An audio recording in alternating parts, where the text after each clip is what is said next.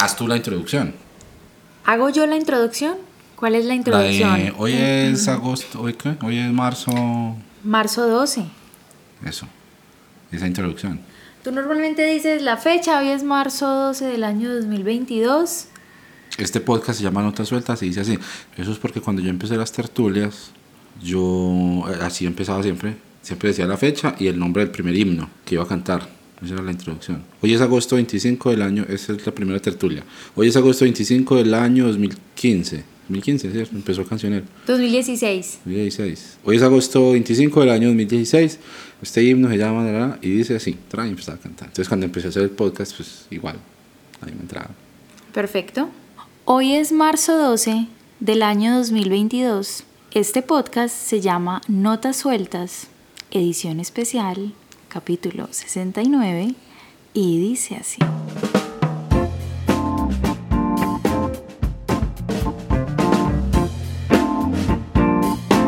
Episodio 69 de Notas Sueltas acaba de comenzar. Tengo como invitada en la misma mesa, por fin, esto es inédito, aquí nunca se ha grabado esto en la misma mesa. Ah, no, mentira, sí, contigo la vez pasada y con Sebas, con el profe Sebas que vino una vez también. Se repite la invitación a esta mujer que me quita el sueño. Eh. Literal y metafóricamente. Eh, la mujer que, que, me desvela, que me trasnocha y otras cosas que estoy obligado por contrato a decir. Eh, y mi amorcito, ¿cómo estás? Bienvenida. Bueno, a mí me da pena con la audiencia que la invitada sea yo. ¿Qué van a pensar? ¿Qué van a decir? Pero es un placer. Es todo un placer estar contigo. Eso en todos los sentidos posibles. Y es muy importante hacer énfasis sobre el placer, porque yo creo que ese va a ser el tema que nos va a ocupar hoy. El placer. Mm. Sí, sexo. Claro, pues o sea, si no lo han notado, el episodio 69, o sea, no podíamos desperdiciar esta oportunidad, por favor. Habrá un número más sexual que el 69. De entrada, si usted escandaliza pues con chistes sexuales y cosas sexuales y doble sentido, no, no entiendo qué hace escuchando este podcast, o sea, en el episodio 1 debió haber huido, pero habrá un número más sugestivo para hacer comentarios sexuales que el 69. De pronto el 13, aquí las tengo para que me las veas, no sé pues, pero... Claro que lo hay, el 4. Ajá, ajá. Ah, bueno. esto no te lo ha revelado carne ni sangre. Le salí adelante al cancionero. Muchos creen, muchos piensan que es él la mala influencia para mí y bueno, yo también tengo que enseñarles a ustedes y a él algunas cositas. Eso, eso es lo que me trae aquí hoy. Eh, un gran filósofo colombiano llamado El Charrito Negro dijo, me salió maestra mi niña bonita. Bueno, eh, ah, mentira, fue Luis Alberto Posada, bueno, no sé, lo dijo en las notas del episodio para que lo escuchen, gran artista. No, pues, eh, bueno, mi esposa María Alejandra Gaviria, que ya la conocen, que ya la han escuchado aquí en otras instancias, entonces pues la invité para que hablemos hoy de sexo, porque todo es sexo, todo es sexo, todo es eso. Todo es eso. Yo le tengo que contar la anécdota por si queremos decir eso más adelante. e incluso usarlo como nombre del episodio. Todo es eso, ¿no? Esa la podrías contar de una vez, para que entremos en, en calor. Para que entremos en calor. Bueno, contemos la anécdota de todo es eso. Una vez estaba yo en Cali escuchando una predicación. Una de esas amenas predicaciones que suele haber en las iglesias evangélicas, en las que pues, es una predicadera, pues, que arrancan una hora y media a hablar. No entiendo, pues, qué es lo que tanto dicen. Eh, y eso del versículo va, versículo viene, una, una de la tarde, domingo una de la tarde en Cali, imagínense los que conocen Colombia, el calor de Cali, los que no conocen Colombia, más o menos como las puertas del Hades, así más o menos. Y entonces no, yo me fui, me fui, mi mente se fue a divagar, mi mente se fue pues por otros lados, por, por parajes desiertos. Y cuando volví en mí, escuché que el predicador estaba como terminando una frase y dijo, entonces hermanos, un, un, un señor, un viejito entonces, hermanos, todo es eso. Todo es eso. Hoy en día todo es eso. todo es eso, pero ¿eso qué? ¿Qué? ¿Qué me perdí? O sea, si eso es todo, necesito saber qué es eso. ¿Cómo así que es eso? Sí, hermanos, Terrible, terrible que hoy en día todo es eso. Para donde uno mire, todo es eso. Con el que uno hable, todo es eso. Pero ¿qué? ¿Qué? ¿Qué es? ¿Qué es? Por Dios, hombre de Dios, dímelo. todo es eso, lo sexual. Todo, todo tiene que ver con lo sexual. Todo es eso. ah, ok, ahora todo tiene sentido y no podría estar más de acuerdo, todo es eso, por supuesto que todo es eso, por eso este episodio de hoy se va a llamar, yo creo que se va a llamar así, por eso en este episodio de hoy todo es eso. Todo es eso. Todo es eso, todo es eso. Ahora bien, desde el área de conocimiento en el que tú te mueves, que es la psicología y pues eh, lo que has estudiado y lo que, lo que concierne pues a tu quehacer profesional, ¿cierto? tengo entendido, yo he leído un poco de psicología, ¿cierto? Gran parte obligado por mí. toda, toda la parte. No, una vez para en la universidad cogí una electiva de psicoanálisis. Bueno, pero, pues nunca fui, nunca fui. Deberías contar cómo ganaste esa materia. No, la única vez que fui el profesor estaba diciendo todo es eso. bueno, eh, el, el, el, por ejemplo, el psicoanálisis, hay una caricatura, ¿cierto? En la mente de la gente, en el imaginario colectivo, que eso también es un eh, término psicológico, que el psicoanálisis lo reduce todo al sexo, ¿cierto? O sea, como que todos los problemas de la humanidad y todos los problemas de salud mental y todo lo que una persona es y teme ser, etcétera, tiene que ver con lo sexual. Pero pues en general uno podría trasladar eso a la experiencia normal de una persona y en efecto, el componente sexual, que somos seres sexuados, es una de las cosas más determinantes en la clase de persona que uno es, en cómo se relaciona con el mundo, en cómo se relaciona con la realidad. ¿Tú qué piensas al respecto? ¿Todo es sexo o, qué? Bueno, vamos entrando en materia. Em, me está dando calor. Bueno, antes que nada, aclararle a nuestra audiencia que sí. Mucha ropa. antes de responder a esta pregunta, quisiera hacer un disclaimer. Yo no soy psicoanalista, soy psicóloga en formación y la verdad es que no soy una experta. Lo que voy a compartirte y a compartirles es más desde mi experiencia, cómo he logrado captar las principales ideas del psicoanálisis o qué ha significado el psicoanálisis para mí. Y creo que si alguna psicoanalista o psicólogo está escuchando esto, entiende la importancia de cómo cada persona absorbe la teoría desde su misma subjetividad. Entonces, tal vez puedan escuchar alguna imprecisión o algún dato con el que ustedes no estén de acuerdo les ofrezco disculpas de antemano, reitero que no soy una experta y que hablo más desde, desde mi experiencia de estudiante, desde lo que he logrado captar y desde lo bonito que he podido absorber en mi experiencia de conocimiento.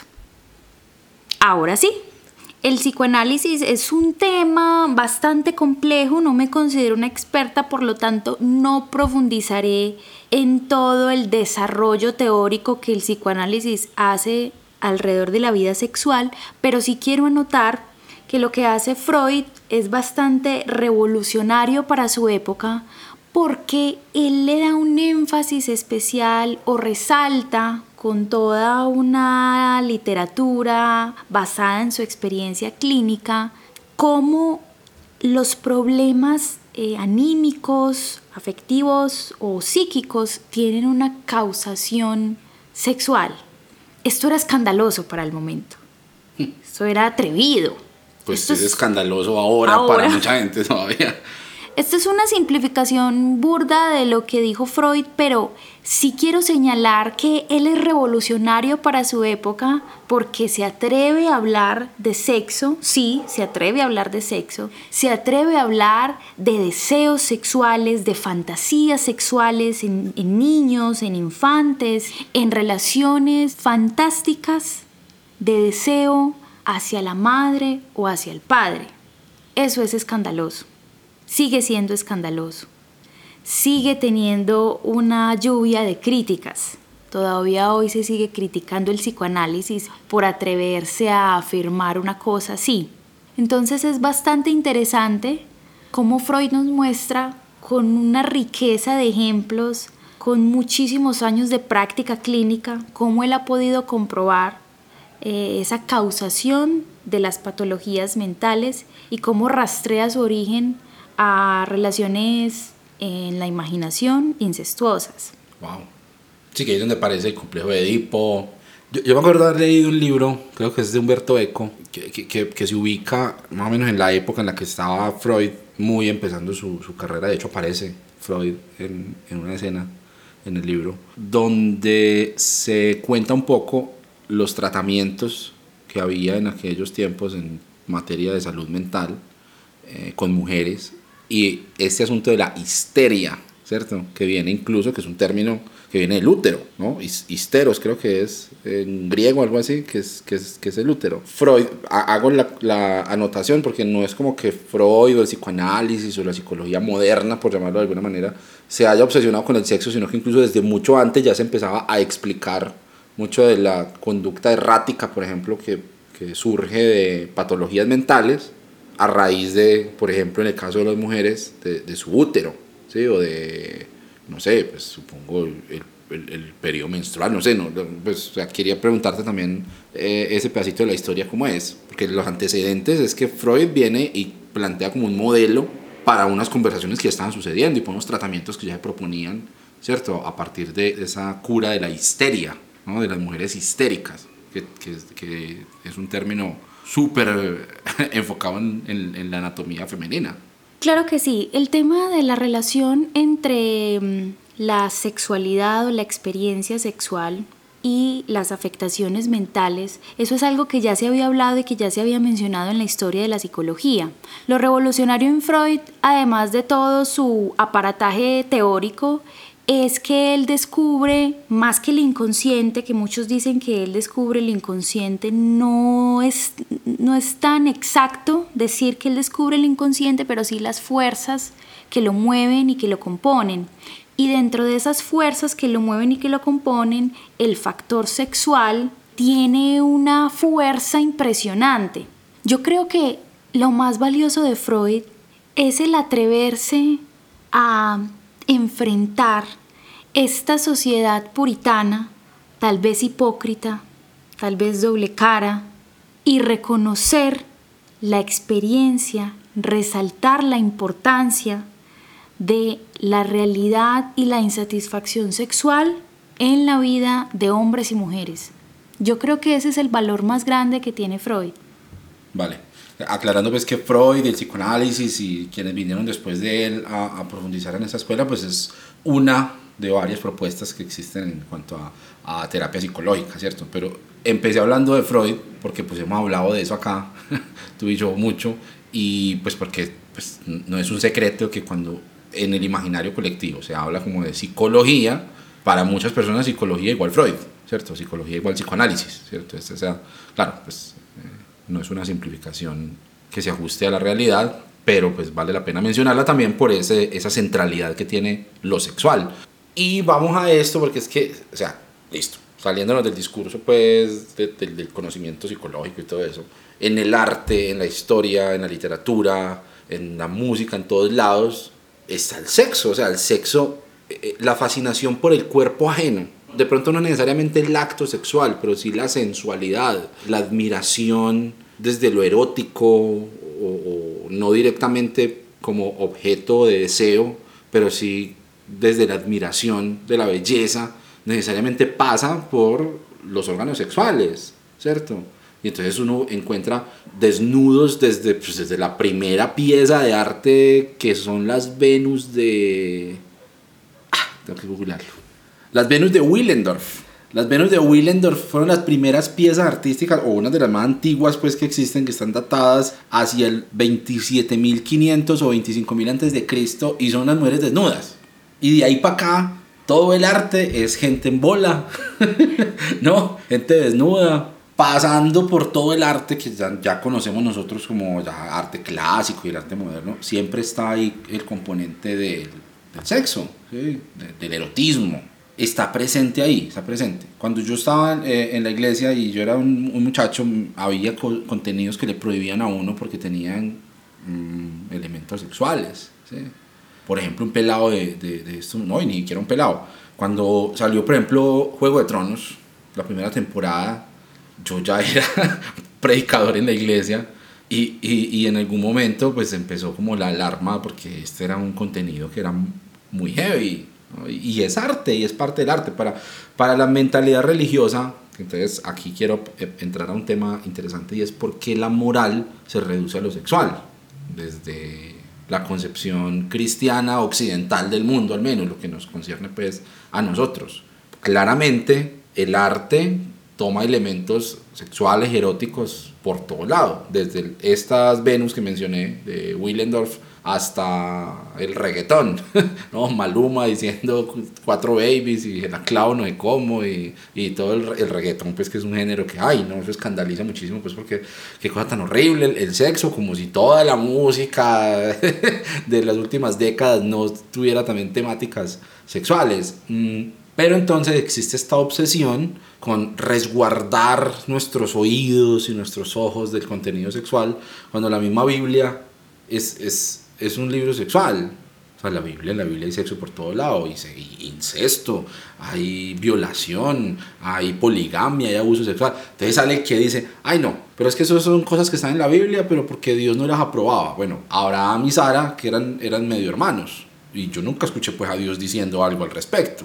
O Isaac y Rebeca, que eran primos, el hijo de Abraham o el nieto de Abraham, Jacob, que se casó con dos hermanas, y nunca veo uno a Dios diciendo, ay no, eso está muy mal hecho, ¿no? Dios bendijo a Lea y le dio hijos y no sé qué. Ah, es que eso era el Antiguo Testamento. Bueno, en el Nuevo Testamento, ¿qué me pregunta?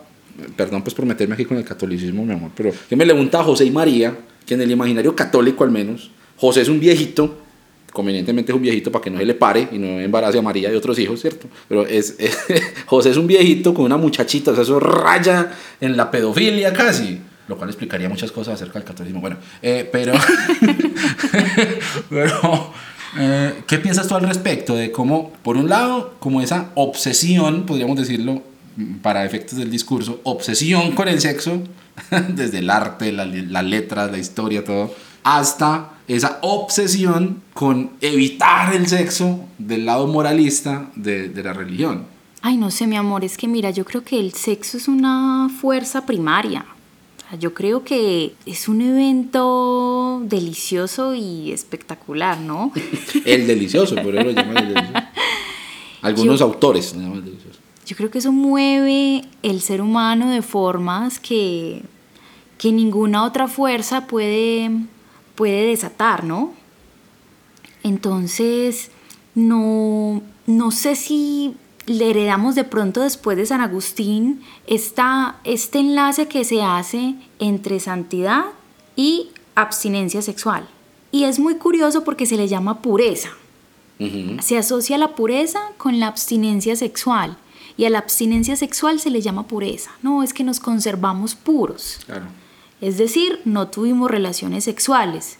Y la verdad me parece triste y lamentable que se le dé esa como ese estatus moral a la abstinencia sexual. Esto viene desde la Edad Media, pero se remonta yo creo que a finales de la Edad Antigua. Yo sospecho que fue después de San Agustín, después de sus confesiones. Tiene que haber sido. Tiene que haber sido, ¿cierto? Porque San Agustín, bueno, la historia que nos cuentan es que San Agustín estaba en una, si no estoy mal, maniqueísmo. En el maniqueísmo y toda clase de placeres sexuales y, orgías y todos estos eventos eh, masivos de sexo, lascivia y desenfreno total. Incluso tiene un hijo, pero luego encuentra a Dios y se arrepiente y descubre la luz y tarde te amé, Dios mío.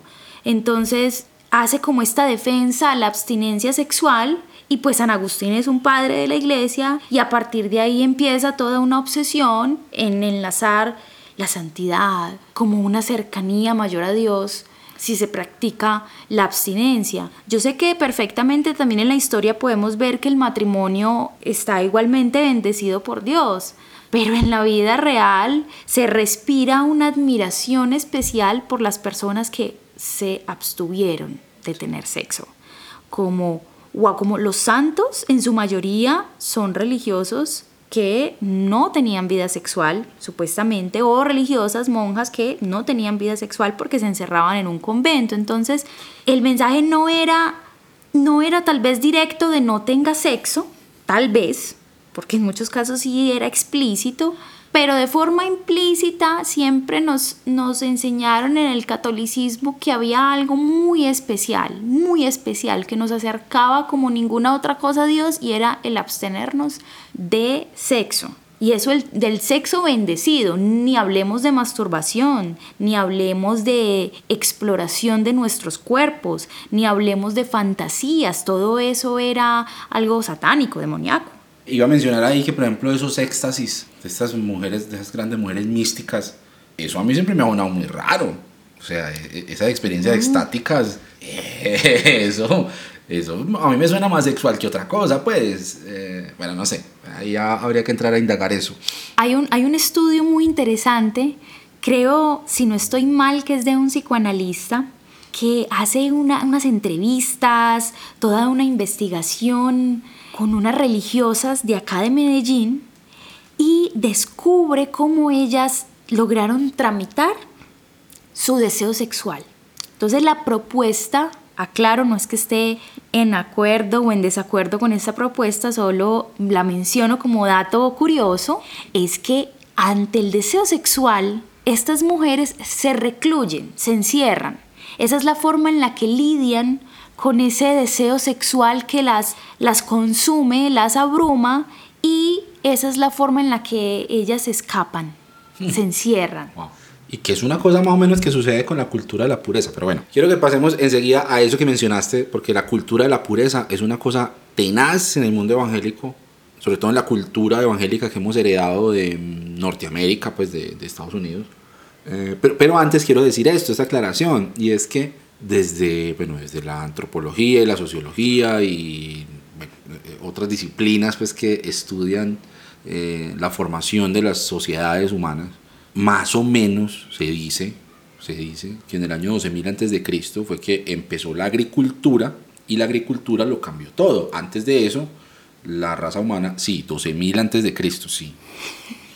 Yo sé que algunos de ustedes creen que la Tierra tiene 6.000 años y que ya se van a acabar los jubileos y que Cristo viene en, en, abril de no sé qué. No, no, no.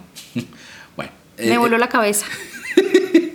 hace, hace 12.000 años, hace 12.000 años más o menos, los humanos pasaron de ser nómadas y de estar recolectando y cazando a ser sedentarios y a ser agricultores. La agricultura trajo riqueza y la riqueza le dio una perspectiva diferente a cómo los grupos humanos se formaban y se relacionaban entre sí y con otros grupos de humanos. entonces empezaron a aparecer lo que, lo que más se parecería como a ciudades o clanes o bueno, etc. Y todo eso fue en base a la propiedad privada, al poder reclamar la propiedad de algo. Ah, no, no recuerdo la autora que leí, eso fue hace un par de meses, la dejo en las notas del episodio, pero hay, una, hay un estudio muy interesante acerca de cómo la agricultura fue el inicio del patriarcado. Se ha estudiado que antes de la agricultura la sexualidad no estaba restringida a ningún tipo de, de unión, sino que era una cosa compartida por el grupo. Entonces si había una tribu de 20, 30 personas, tenían sexo libremente entre ellos, si bien podía haber una pareja más o menos permanente, pero pues había como una libertad sexual, libertinaje dirían los, más puristas. Y otra cosa interesante es que no estaba asociada la sexualidad con la reproducción. O sea, no se, no se había hecho esa asociación, ¿cierto? Cuando empieza la agricultura y cuando empiezan los asentamientos eh, ya más sedentarios, entonces empieza también a tener sentido el hecho de reclamar la paternidad sobre un hijo. ¿Por qué? Porque yo tengo una riqueza que me interesa que quede en mi linaje.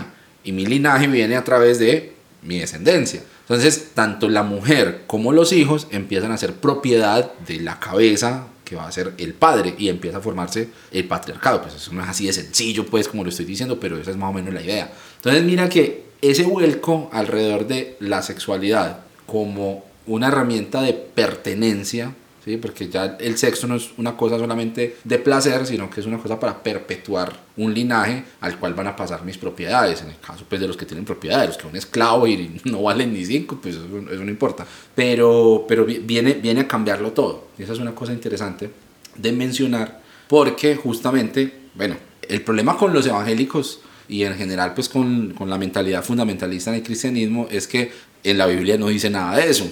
Entonces en la Biblia Dios creó un hombre y una mujer, Adán y Eva, no Adán y Evaristo. sí, que también hay que hablar de, las expresiones homosexuales en, también en esos contextos, pero bueno, no, no, un hombre y una mujer, entonces ahí Dios inventó el matrimonio y de ahí para adelante y los hijos, no sé qué, pero eso es mucho más complejo que esos relatos eh, originarios. Entonces, cuando la moral sexual o la reglamentación con respecto a lo que se supone que debe ser el matrimonio, el sexo, el disfrute del cuerpo, todo eso, está dado por el, textos bíblicos, pues hay un enredo tenaz. Entonces aparece, ahora sí vamos a dar el brinco, a lo de la cultura de la pureza.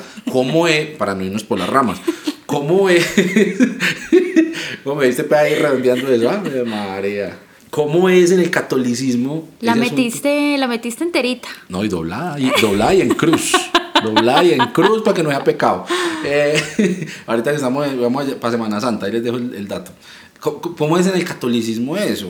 O sea, en el catolicismo, pues eso es una pregunta muy amplia. En tu experiencia del catolicismo, porque mi esposa es católica, entonces vayan a escuchar el primer episodio para que tengan contexto, el primer episodio que grabé con ella contando un poquito de eso. Pero ¿cómo es la experiencia dentro del catolicismo que, al menos que tú has tenido con respecto a eso? Porque los evangélicos eso es todo un tema, o sea, a las muchachas cuando cumplen 15 años les dan anillos de virginidad un anillo de compromiso que se le quita cuando se le pone la argolla de casado, cuando ya el marido la va a argollar esa noche, en la noche de bodas. Eso es una cosa tenaz, claro, obviamente mayormente centrado en las mujeres, pero pues por ahí entonces aparecen retos de 40 días sin masturbarse y todo el fantasma de la masturbación y el asunto que, que yo creo que está pues un poco estereotipado y quiero escuchar también en parte eso de el sexo solo para procrear ¿cierto? Que, que, uno escucha pues como que el catolicismo tiene que ser sin condón, sin métodos anticonceptivos, porque eso es embarazo, pues todo lo que pueda, eh, y que en algunos círculos evangélicos también es así. ¿Cómo es ese asunto de, de la moral y la cultura de la pureza en, en ámbitos católicos? Bueno, como hablábamos en nuestro primer episodio, para todos los que me preguntan, yo creería de forma digamos, un poco reduccionista, sí, que hay dos tipos de católicos. Está el católico que pertenece a alguna, alguna célula, a algún grupo un poco más conservador, muy similar a la estructura de una iglesia evangélica y está el católico que va a su misa cada ocho días y de pronto pertenece a algún grupo de jóvenes o algún movimiento pero no tiene esta observancia de un grupo que está pendiente si está teniendo relaciones sexuales o no, si se va a casar o no, que no influye como en sus decisiones, cosa que sí pasa. No lo están vigilando pues todo el tiempo. Exactamente, exactamente. Entonces, para el católico de a pie que va a su misa cada ocho días, pues sí se le dice que es mejor esperar, sí se le enseña porque eso es lo que está en el papel, ¿no? Es mejor esperar, absténgase de tener relaciones sexuales, porque eso va a demostrar si usted de verdad si ama a su pareja o si simplemente está con ella por el sexo, pero eso no se practica en realidad. Salen de confesarse y se van a tener sexo. o sea, vos vas a un sacerdote a, hacer el sacramento de la confesión y le dices, padre, eh, perdí mi virginidad. ¿Qué, qué, qué pasa? Sí, o puede decir, padre, yo tengo relaciones con mi novio y dependiendo del sacerdote también vas a tener una respuesta más o menos conservadora. Padre, yo estoy teniendo relaciones con mi novio. Quieto, Sebastián. Vaya para allá que me estoy confesando. Vistas. Una amiga me contó una vez algo muy triste y es que ella le dijo al padre que había tenido relaciones otra vez con su novio y lo peor, decía ella en su confesión, es que no se sentía mal. Ella no estaba arrepentida. Entonces el sacerdote le contestó lo siguiente, pues claro, si tú tienes un vestido muy sucio y le sale pues como un suciecito más, le cae una gotica más, pues te va a importar, no, porque ya está tan sucio, tan deteriorado que no se nota. En cambio, si tú tuvieras un vestido blanco, esto es una alegoría a la virginidad, a la abstinencia sexual, pues obviamente te dolería. Entonces, hay sacerdotes un poco más digámoslo, liberales o digámoslo, progresistas, que de pronto no tienen una visión tan conservadora, pero el consejo siempre va a ser como abstengas, es lo mejor, ¿no?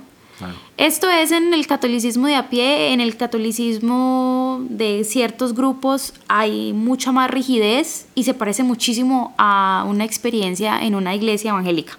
En una iglesia evangélica es horrible. O sea, el bombardeo con el asunto, que es una cosa muy tesa, además de darle valor a una persona por el hecho de ser virgen o no. O sea, si, Terrible. si, si no sos virgen, ya perdiste valor como mujer. ¿Valor para quién? Valor para el hombre, para el que va a ser tu esposo. ¿cierto? O sea, en, en principio te debe importar tener más o menos valor para tu esposo. Es una idea eso es una mierda, o sea, eso no, eso no, yo, no, yo, no, entiendo a quién le ocurrió eso, pero bueno. Eh, y me parece absurdo esto de, de, de, la confesión pública. Uy, eso es, eso es lo peor, eso es lo peor. Me parece un atentado directo a la integridad física, emocional de una persona. ¿Cómo es que obligan a una persona a hablar de su intimidad y de su vida sexual delante de muchas personas? O sea, es una idea que yo no entiendo, es una obsesión que yo no entiendo. Eso en la iglesia católica yo no lo he visto, puede que exista, pero no lo he visto, pero sí lo he visto en las iglesias evangélicas. ¿Por qué? Pues eh, ya los que están escuchando esto estarán alistando los versículos, porque eso hay versículos pues para pa todo. Entonces ahí ah, hay unos claro. versículos que dicen que díselo a la iglesia, si ves a tu hermano en un pecado, entonces díselo a la iglesia y para que los demás vean y teman, dice Pablo también. Eso ahí pues hay toda una lógica doctrinal detrás de, esa, de ese asunto de la disciplina. La disciplina que es tenaz, que es tenaz, que es denigrante, que es humillante, o sea, es, es horrible. Es como un como ensañémonos con esta persona que, sí, bueno, sorprendentemente dentro de todo ese, ese trato pues de hacer sentir a la persona como lo peor por haber tenido relaciones sexuales. Estamos hablando aquí pues de gente soltera, ¿cierto? Ahorita vamos a entrar a hablar ya un, un poco más sobre el, el, el, escenario del matrimonio, pero eh, dentro de todo eso, sorprendentemente he encontrado un par de personas que conozco que logran darle como la vuelta a eso Ahora, aún en medio de ese escenario tan, tan tétrico, buscar formas de ayudar a la persona. Ayudarla, porque también hay una lógica detrás de eso y es como, o sea, no es tanto como, si no eres virgen ya puedes eres menos, pero sí como, bueno, o sea, el ideal, el discurso sigue siendo, el ideal es el matrimonio y el ideal es pues, pero bueno, entonces vamos a trabajar en, en, en una restauración. Pero eso es muy escaso. Pues normalmente lo que se hace es un shaming, como se dice hoy en día, ¿no? Eso, avergonzar a la persona delante de todo el mundo para que sienta vergüenza, para que sienta el pecado y para que los otros que están aventados digan, uy, no, que eso, no, eso realmente lo que produce no es que los otros pelados dejen de pensar en sexo, porque eso es inútil, o sea, eso no sirve para nada. Eh, lo que van a hacer es tener más cuidado que no los pillen, ¿cierto? Eso pues eh, por ahí, por ese lado. El asunto de la masturbación, que es una cosa tan, tan, tan jodida, o sea, que incluso por ahí andan algunos, con lágrimas en los ojos lo digo, dándoselas de sexólogos, pues, opinando sobre, no, que mucha masturbación te deja ciego, que, o sea, con cosas que uno dice, pana, o sea, en el siglo XXI en serio todavía hay gente con ese discurso, es que hay gente diciendo que la Tierra es plana, pues todo se puede creer, pero... No, pero sí es verdad que, que mucha masturbación lo deja uno como descuajado. Ah, no, descuajado sí, descuajado, deslechado más bien, deslechado sí. Eh, es que yo no sé, o sea, es, es, una cosa muy extraña esa idea con la, con la masturbación. Número uno, hay dos cosas, pero hay dos cosas que me parecen a mí interesantes y quiero escuchar tu punto de vista desde tu experiencia como católica y también desde lo que tú piensas como, no solamente como persona, sino también como ser humano. Eh, hay dos cosas que me llaman la atención. Número uno es que todo el asunto de la masturbación tiene como una especie de fetichismo raro porque se sabe que todo el mundo lo hace y sin embargo se insiste como en hablar de eso y hable y hable y hable de eso y uno dice como eh, pero este, esa, esa insistencia con eso está como muy rara o sea realmente es como cagar, o sea, todo el mundo está cagando, pero yo, yo no veo a nadie diciendo, no, sí, y cuando uno caga, y, y la cagada de ayer, y no, pero, o sea, si ya estás hablando tanto de eso, yo creo que el problema está más bien es como en, como en vos, ¿no? O sea, yo creo, revisate, revisate, porque pues todos cagamos y ninguno está hablando de eso, ¿cierto? Es una cosa como muy personal, muy privada y muy normal, ¿sí? Claro, hay patologías asociadas con las excrescencias y todo eso, sin duda, pero, pero bueno, en general es eso. Número uno. Número dos, es que se le hace énfasis como a hombres, como si las mujeres no tocaran la campanita del diablo, pues. ¿cierto? Como que se ve eso como monopolio del hombre. Incluso algunos hacen la concesión, predicadores de jóvenes, es contigo, Itiel, hacen la concesión de, ay, no, sí, incluso hasta mujeres, como, uy, no, no, por hecho, eh, eh, que, se debe sentir pues una pelada, cualquier, cualquier pelada, cualquier pelada se masturba seguramente, va a decir como, eh, pero entonces pues yo soy lo peor o qué, o sea, no hay ninguna, solo yo, en esos contextos. Entonces este asunto de la masturbación es una cosa que, que, que, que pega durísimo. ¿Tú qué tienes para decir al respecto? Uy, muchísimas cosas. bueno, sí, ahora 10 trucos para... Bueno, eh, me disculpan, ya vengo. Voy a ir al baño para venir a hablarles con mayor propiedad. Yo creo que la masturbación entre las mujeres es un tema tabú. Yo creo que todavía, todavía. Mm, yo no tengo memoria de escuchar en mi familia nadie hablando de masturbación femenina. A mí tampoco me hablaron de la masturbación. Y, hago el énfasis en femenina porque a uno sí le hablan de masturbación en los hombres, que es algo más natural, pero entre las mujeres eso es algo innombrable. En el mundo católico no se habla directamente mucho de eso, o al menos en los contextos en los que yo estuve. La masturbación entra por allá en un examen de conciencia que a uno le hacen, donde le preguntan, ¿usted ha pecado de malos pensamientos, masturbación, coma, eh, pornografía, coma? Y ya, ahí ves masturbación. Y es algo que me parece muy agresivo porque el único momento en el que uno habla de masturbación es con un sacerdote y es algo que rompe totalmente la intimidad porque uno se ve de 14, 15 años cuando uno ni siquiera entiende bien qué es un orgasmo, no entiende cómo tocarse, no, no entiende por qué si uno está viendo una película con cierta escena le dan a uno ganas de cruzar las piernas y le dan a uno ganas de, de acomodarse en la silla para, para sentir el roce en el clítoris y, y uno no entiende eso, uno ni siquiera sabe qué, qué es el clítoris, uno no sabe qué hacer con el placer. Y describir, imagínate tú hablando de eso con un señor al que uno no conoce, vengo a confesarme de que me masturbé, o sea, es algo vergonzoso, es algo que a uno lo deja sintiéndose mal. Entonces en el mundo católico que me tocó a mí, porque como sabemos, hago el disclaimer, el catolicismo es un mundo plural y diverso y muchas personas tal vez vivieron experiencias diferentes a las mías y sí les hablaron de masturbación. A mí no, yo estoy en un colegio del Opus Dei, estuve en un grupo que ya saben que es de Lazos de Amor Mariano y no me tocó conversaciones acerca de la masturbación, no directamente, sino solamente para enlistarla como un pecado. Y ya, pero no se habla no se habla de forma sana y abierta. Ahora mucho menos se habla de cómo masturbarse. Eso es algo tabú. O sea, yo sé que el tema que estoy tocando aquí es tabú, pero ¿en qué momento ¿En qué momento vamos a hablar sobre algo que todas las mujeres hacen y seguirán haciendo? Solteras, ennoviadas, casadas, es parte de la experiencia sexual. Muchas mujeres, por ejemplo, les gusta masturbarse en el acto sexual y es así como llegan al orgasmo. O quieren que su pareja las masturbe para ellas alcanzar el orgasmo. Este es un tema tabú. Este es un tema tabú. Y ni siquiera en ambientes de casados, de esposos, se habla del tema habla de, la masturbación, del placer. A la mujer no se le permite el placer. La mujer es entendida como un ser casto, puro, que no puede transformarse en el acto sexual en la cama, sino que va a estar ahí calladita, orando mientras eh, tiene el acto sexual, orando mientras alcanza el orgasmo y ya. Pero a la mujer no se le permite disfrutar y hablar abiertamente de la relación con su cuerpo, con su clítoris, con su vagina, con sus orgasmos, con sus fluidos. No se permite esto, ¿cierto? Porque se le relaciona con la figura de la puta. Claro. Esa figura de la prostituta, ¿cierto? Porque mujer que goza de su placer sexual y la que habla de eso sin tapujos, llamando a las cosas por su nombre, es vista como la puta, ¿cierto? Mm. Mientras que eso se opone a la santa. Entonces, Mm, esa ha sido como un poco la experiencia en el catolicismo y en el mundo cristiano en general. Sí, en el mundo cristiano pasa exactamente lo mismo.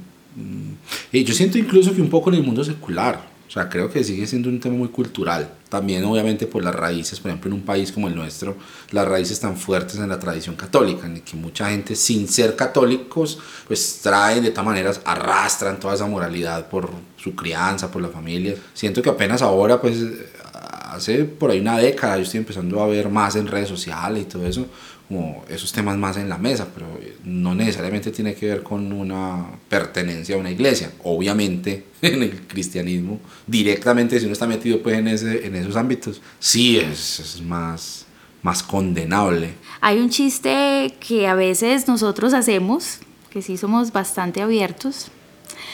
Eh, ah. y es, a esta persona le falta sexo. A esta persona definitivamente le falta, pues que se lo coman, ¿cierto? Y es verdad. O que se coma a sí mismo. Sí, sí, sí, sí, sí. Porque se nota la falta de, de, placer sexual. Quien está complacido sexualmente, yo creo que se ahorra un montón de, de estrés y de ansiedad en la vida. Es, es liberador, ¿no? Al fin y al cabo, en el orgasmo se libera, se libera líquido, ¿no? Y yo creo que esto es una analogía Mm, bastante interesante también de que a nivel psíquico se liberan cosas. Claro, claro, sí, no, es relajante. O sea, eh, pues nosotros no somos sexólogos ni nada por el estilo. Obvio, no. La, la, o sea, la recomendación que sale de esta conversación no es vamos todos a jalarnos el ganso, no. O tal vez sí. Pues sí, hagan lo que les dé la gana, pero, pero eh, por un lado, esa represión impuesta desde una moralidad que con la Biblia le vienen a usted a decir que el sexo o la masturbación, lo que sea, eso no, no, o sea, miren eso bien, miren eso bien. Porque la Biblia está empotrada en un contexto muy específico, social, cultural. Sí, por ahí tengo un post que tal vez es uno de los en los que más me han peleado en Instagram, que habla del modelo bíblico del matrimonio. ¿cierto? ¿Cómo es el modelo bíblico del matrimonio? Pues es que hablar de un modelo bíblico del matrimonio es hablar de un modelo cultural del siglo VI antes de Cristo o del siglo I o segundo después de Cristo. Ese es el, eh, es el intervalo histórico en el que está enmarcado todo lo que tiene la Biblia para decir al respecto. Entonces, eh, bueno, eso es importante tenerlo en cuenta. El matrimonio por amor no existía en ese entonces. El matrimonio por amor existía muy poquito, hace 80, 100 años. ¿sí? Ya aparece con las novelas románticas. El, amor eh, no era el, motivo para casarse. Por ejemplo, Sodoma y Gomorra. Otra cosa, por ahí voy a ah, hacer un, un, video en estos días, porque entonces vamos a entrar a hablar de, de, de, ah, Sodoma y Gomorra fue destruida por su perversión sexual. No, Sodoma y Gomorra fue destruida por su orgullo, lo dice en Ezequiel. Voy a hacer un video al respecto. ¿Sí? ¿Qué pasa? Por favor. ¿Qué, ¿Qué pasa? Que es que la penetración anal a hombres era una manera de mostrar la mayor humillación posible a una persona. Entonces, esas violaciones en masa sucedían no solo en Sodoma, en ambientes, por ejemplo, de guerra, de conquista. Hay una historia de un rey que se llamaba Saúl, que se, se, suicida, se mató precisamente por eso, por evitar la humillación de ser violado en masa por sus enemigos después de una derrota militar. Entonces uno lee el texto de Génesis a la luz del moralismo de San Agustín para acá y no, ay, no, sí, terrible. Iban a violar. No, no es pues que llegaron los ángeles y se empezaron a relamer y papitos ricos y llegaron y fueron a violarlos porque, porque tenían deseo sexual. No, era un acto de humillación al forastero, que es una de las cosas más terriblemente condenadas en el Antiguo Testamento, en la lógica de los profetas. Y lo dice explícitamente Ezequiel. Ahí les dejo eh, la nota del episodio de los versículos y después en estos días voy a, voy a publicar un video al respecto.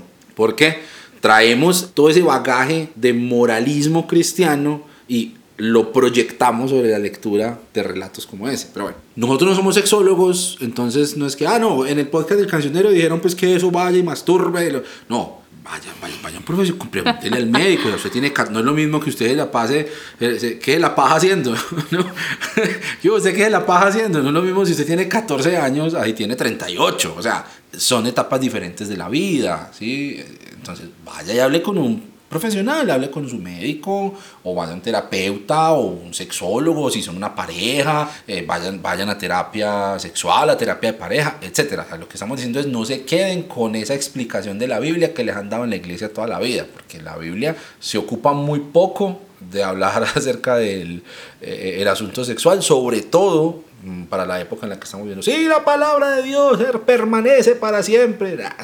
ese discurso hay que revisarlo ese discurso hay que revisarlo. Entonces, aquí la cosa pues es como que pongamos sobre la mesa el tema y pues vamos a consultar con la gente que sí sabe, ¿cierto? Ya sí siento de pronto que estoy teniendo un problema. ¿Tiene algo para decir ahí mi pastor? Mi pastor de jóvenes o un sacerdote tendrá algo para decir. pues ahí hay también que mirar ese tema con pinzas, porque en muchos sentidos, por ejemplo, la experiencia que tú estás contando de confesión a un sacerdote de un asunto tan íntimo, tan natural a esa edad de, de masturbación, pues eso me parece a mí que raya con el abuso espiritual, si no es que directamente lo es. Entonces también en esos temas hay que consultar, preguntar, ¿cierto? ¿Qué tan adecuado es eh, introducir a un tercero en, en, en una cosa tan, tan privada? O sea, no es lo mismo hablar de eso con tu médico, con tu psicólogo, tu psicóloga, tu médica, que con, con un pastor, que no es sexólogo, que te va a responder con versículos. Pero, o sea, hay pastores muy buenos y muy abiertos al respecto, y si un pastor tiene la suficiente inteligencia, va a decir lo mismo que estoy diciendo yo. Yo no soy sexólogo, vaya pregunte. ¿Cierto? Bueno, eh, quería poner ese, esa nota ahí. No mencionamos el tema del, del, del, del, sexo para placer versus el sexo para reproducción, que también es un tema, me parece a mí, como muy presente, sobre todo en el catolicismo. Sí, claro. Una cosa que he notado en las historias de las abuelitas es una romantización con la que yo no estoy de acuerdo, eh, de que las abuelitas tenían 10 hijos y vivían felices, alimentando a los hijos. Yo creo que eso es una historia que nosotros nos tenemos que contar para justificar, mm, en muchos casos, abuso sexual. Mm. Llegaba el hombre, el patriarca, el macho de la casa, con ganas de meterlo, y tenían unas, incluso unas cobijas especiales que tenían un huequito, mm. y llegaba y lo metía, y seguramente la abuelita totalmente agotada porque está criando 10 o iba en 6, pero le faltaban otros 4 en embarazo y tenía que acceder. Claro. Eso nadie nadie habla de eso. Todos dicen, "Ay, no, mis abuelitos se amaban." Hablo un poco de la cultura latinoamericana, especialmente en Antioquia. Que eh, aquí en Antioquia, en la región donde nosotros vivimos, la Iglesia Católica ultra, mega, recontra conservadora ha tenido la primacía, siempre en la historia de Colombia. En todo caso, hablo de esto porque esa es la experiencia sexual de la mayoría de, la, de, las mujeres en la historia de Colombia. Criar hijos y acceder al acto sexual para la eyaculación, para satisfacer a su macho, al marido, porque él es el que les trae de comer y además porque tiene que cumplir con el, de, el deber conyugal y traer hijos. Claro. Pero yo me pregunto, ¿alguna vez llegó a sentir un orgasmo alguna de esas mujeres? Yo creo que pocas. Y no solamente orgasmo, porque el orgasmo no lo es todo. También sigo a una sexóloga en Instagram, podemos dejar aquí el link, que nos habla a veces de que hay una obsesión también por llegar al orgasmo porque se ve el orgasmo como el culmen de la relación sexual y eso no es cierto, eso está más deconstruido también, de pronto lo podremos dejar ahí para hablar ya detenidamente del sexo en... en... Ahorita cuando terminemos de grabar podemos oh, revisarlo. Bueno, podemos revisarlo, claro de, que sí. De arriba abajo. Claro que sí, yo te llevo aquí al laboratorio. de arriba abajo y de adentro hacia afuera. Le tengo su probeta. Bueno, eh...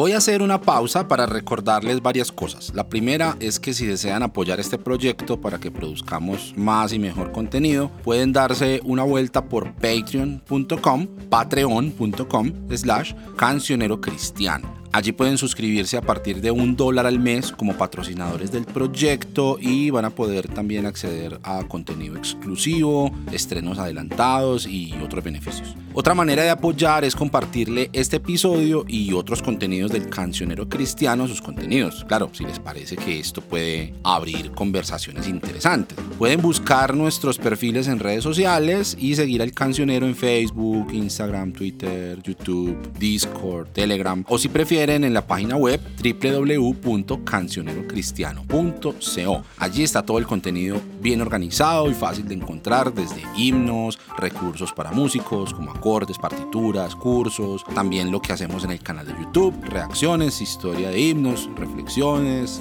lecturas, mejor dicho, vayan y miren. Escríbanme, puede ser por cualquiera de esos canales o al correo electrónico info arroba cancionerocristiano.co y así podemos conversar. Bueno, sigamos con el episodio. En todo caso, listo, si no sintieron orgasmo, bueno, pero placer sexual, acariciarse, por ejemplo, nunca. Si hoy en día, que hay una sociedad tan deconstruida, hay mujeres que todavía no conocen su cuerpo, que no conocen cómo encontrar placer en el acto sexual o ellas mismas tocándose. Ahora pensemos en la historia de las abuelas, de las tías, de nuestras madres incluso. Hablar del sexo siempre ha sido un tema tabú. Eso es en pareja y en pareja con la luz apagada para cumplir con el deber conyugal. Eso ha sido la experiencia de muchas mujeres, estoy segura, de muchas mamás, abuelas, amigas de nosotros, tías, que nunca pudieron construir una relación sana con su sexualidad porque estaba totalmente permeada por el fundamentalismo bíblico, por eh, las órdenes de la Iglesia Católica. Es triste, ¿no? Sí, me hace pensar en que, ¿verdad? Romantizamos mucho el asunto. O incluso, por ejemplo, existe el chiste, es un meme, que, las abuelas dicen que, ah, estos muchachos de hoy en día solo piensan en sexo y ellos tuvieron 14 hijos, pero es verdad, no, no fue a partir de un goce sexual, ¿sí? en muchos casos fue a partir de, de unas situaciones que pueden considerarse abuso o en todo caso pues en un contexto coercitivo, ¿sí? no pues de manera voluntaria y libre y placentera, ni mucho menos. Tenaz eso, y aparte pues que eso eran dele y dele, hijos, hijos, o sea, mujeres que pasaron toda su vida adulta embarazadas prácticamente. ¿sí? y calladitas, ¿no? O sea, me pongo a pensar en que no pudieron gritar su, su experiencia sexual. Es una de las cosas más deliciosas, no como lo ven del porno. Hablo de expresar a través de gemidos, a través de sonidos, todo eso hace parte del goce. Escuchar mis propios gemidos, mis propios gritos de placer, todo eso hace parte de la experiencia sexual. No solamente el acto de la penetración, no solamente es meter el pene. No, hay toda una construcción alrededor de la experiencia sexual que está totalmente mutilada en esta sociedad católica y en esta sociedad evangélica. En ningún momento, a diferencia tuya, tú sí estás dando un consejo, yo no le estoy dando un consejo a nadie, obviamente. No soy quien, ni el objetivo de este podcast, en el caso mío, es darle un consejo a alguien de qué debería o qué no debería hacer. Pero sí pretendo conversar sobre un tema tabú. Eso, eso es lo que yo quisiera hacer y de pronto los que, los que me estén escuchando, se le da miedo nombrar a las cosas por su nombre. Nos escandalizamos cuando alguien dice clítoris, alguien dice orgasmo, cuando alguien dice eyaculación femenina, cuando alguien habla de gritar en el sexo, de decir lo que quiera decir, groserías, y repito, no como lo ven del porno, sino genuinamente gozarse la experiencia, cerrar los ojos e irse al infinito. Pero se, se le tiene mucho recelo a esto, especialmente con las mujeres. Entonces lo que yo quiero hacer en este capítulo aquí contigo es proponer ese tema que es tan tabú, y que en lugar de, yo creo que en lugar de generar comportamientos lascivos o de descontrol que se podría pensar, yo creo que antes genera alivio, porque yo creo que todo esto que estoy diciendo, creo no, estoy segura porque he hablado con mujeres que tienen su novio en iglesias, que tienen relaciones sexuales y que cuando yo hablo de todo esto me dicen, aleja, sí, pero ¿cómo van a hablar de esto en la iglesia? En la iglesia tienen que repetir versículos, tienen que hablar de que tienen que agradar a Dios, pero salen del culto y se van a tener su vida sexual con su novio porque no pueden aguantar, porque está esa fuerza ahí. Y reprimir ese tema y esconder ese tema antes logra que sea más atractiva la experiencia. En cambio, si nos abriéramos a generar estas conversaciones, si nos atreviéramos a hablar de la fuerza sexual, del goce sexual, de por qué es tan difícil parar después de que se inicia, no decir paren y ya, sino por qué nos cuesta tanto parar después de iniciar una vida sexual con nuestra pareja, hablar de lo rico que es, de por qué es algo tan especial y tan diferente a cualquier otra experiencia placentera, lo del sexo obviamente, nos ocupa. Me encanta este tema. Pensé que estaba hablando de escuchar la palabra de Dios. Pueden sentir mi pasión por este tema, porque a mí, obviamente, me mutilaron. Me mutilaron. Me dijeron, no, eso está completamente desviado, no puede, no se toque, no se mire, no sienta, no respire. Entonces, sí, no, yo no estoy aquí diciéndole a la gente haga mastúrbese o no se masturbe, no, cada uno que entienda y que elija lo que le haga feliz. Pero sí estoy proponiendo este tema. Hablemoslo sin tapujos, hablemos del sexo, hablemos de nuestros cuerpos, hablemos las mujeres, hablemos sobre cómo ha sido sentirnos acalladas por esta sociedad puritana e hipócrita. Hablemos de que nos encantaría sentir un orgasmo y llevamos X cantidad de años en la historia sin poder sentirlo porque no se nos permite, no se nos permite gozar. Muchas veces cuando se tiene un hijo, por ejemplo, cuando una mujer queda en embarazo y es un embarazo eh, no deseado y se sabe que es no deseado porque es una peladita joven, soltera, que la del novio le dio un embarazo y está en el bachillerato o empezando la universidad, se sabe obviamente que no estaban buscando un hijo. Escucho esta frase de, ay, ¿quién la mandó a abrir las piernas? Como una especie de castigo por haber buscado la experiencia sexual. Vea, tome su niño y ya se tiró la vida porque le llegó una responsabilidad. ¿Quién la manda? ¿Las mujeres y el sexo? Uf, es un tema tabú, apasionante. Sí. Y que eso que estás diciendo por un lado, wow, dame un hijo. Venga, que no le hago un hijo, por lo menos le hago un queso. Bueno, eh, menos mal porque este podcast lo escuchan como tres personas porque dirán, ay, no, tan ordinario. Ay, sí, bueno. Bueno, ¿y qué? Vayan y jálense el caso. Bueno, eh, eh, eh, eso que acabas de mencionar, lo último, pues de todo lo que dijiste, que me tiene ensimismado, enmimismado, bueno, no sé cómo se dirá, tiene más sentido ¿no? En yo mismado. Eso. Eh, eso que dice al final, que, que, me lo hiciste reflexionar en, hace días que estábamos hablando sobre el tema del aborto, aquí en la casa. Yo opino sobre el aborto solo aquí en la casa con mi esposa, pues porque me siento en confianza. Mm, con, con lo de la despenalización del aborto en Colombia hasta la semana 24 por la Corte Constitucional. Bueno, eso fue noticia este mes, ahorita, eh, terminando febrero, fue noticia. Y entonces eh, no, ha caído en cuenta de eso, claro. O sea, usted ya me puso por allá a pichar, y que, yo he visto, contactos míos en Facebook utilizan ese discurso, hombres. ah, ¿para qué van por a culiar sin, sin, condón? Como si los condones no fallaran, como si los métodos anticonceptivos no fallaran.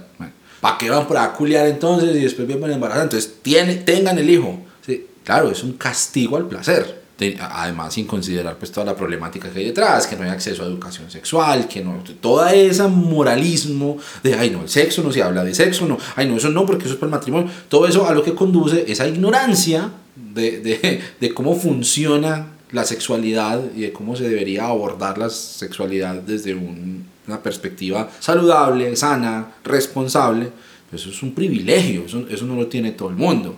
Entonces cuando la muchachita termina embarazada es penalizada desde esa mirada moralista, es de malas.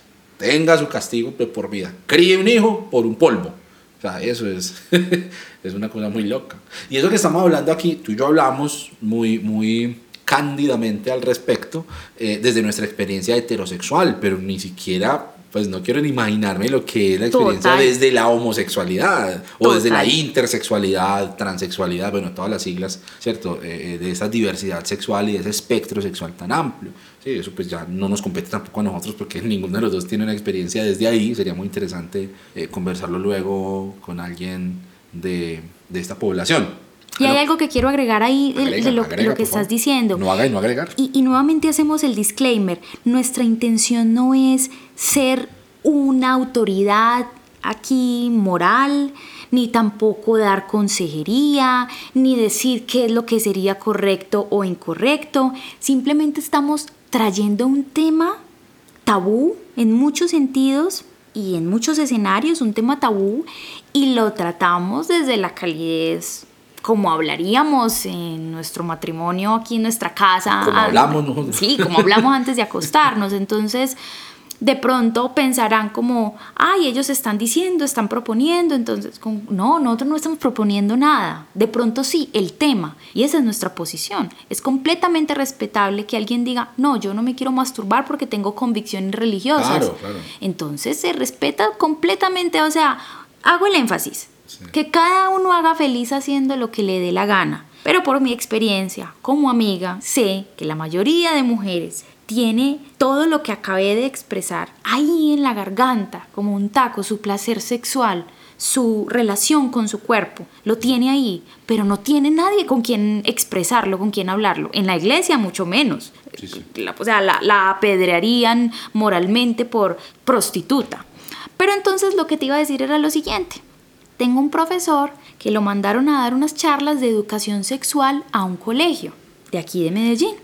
Entonces él llegó a hablar con ellos, a decirles, bueno, el condón cómo funcionaba, cuándo se utilizaba para evitar enfermedades de transmisión sexual y todo el tema, a informarlos. Y ellos sabían más de lo que él pensó, sabían más que él.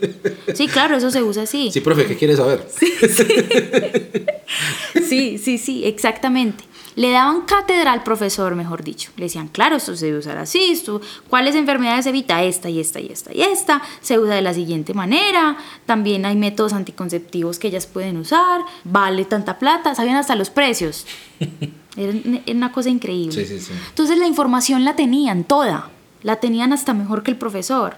Entonces él se quedó pensando y dijo, eh, aquí hay algo que no me cuadra porque los niveles de embarazo en adolescentes son escandalosos aquí en Colombia. Entonces decidió salir con ellos al recreo. Todos estaban compartiendo un snack y conversando. Y en ese, en ese escenario contaron lo que verdaderamente sentían.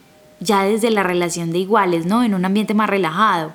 No, profe, es que pues si yo tengo la casa sola y estoy con mi noviecita y mientras voy por el condón se, me baja la, emoción.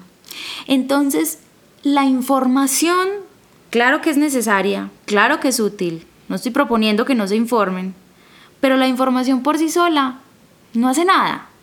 Hay que entender todo un bagaje psicológico, cultural, situacional, que hace que los jóvenes no utilicen métodos anticonceptivos no porque no sepan cuáles son ni cómo usarlos, sino porque mira la situación, están solos en la casa y, la noviecita vive al frente y, entonces viene y, hágale pues porque los papás van a llegar y mientras se, ponen a, comprar el condón ahí se les baja.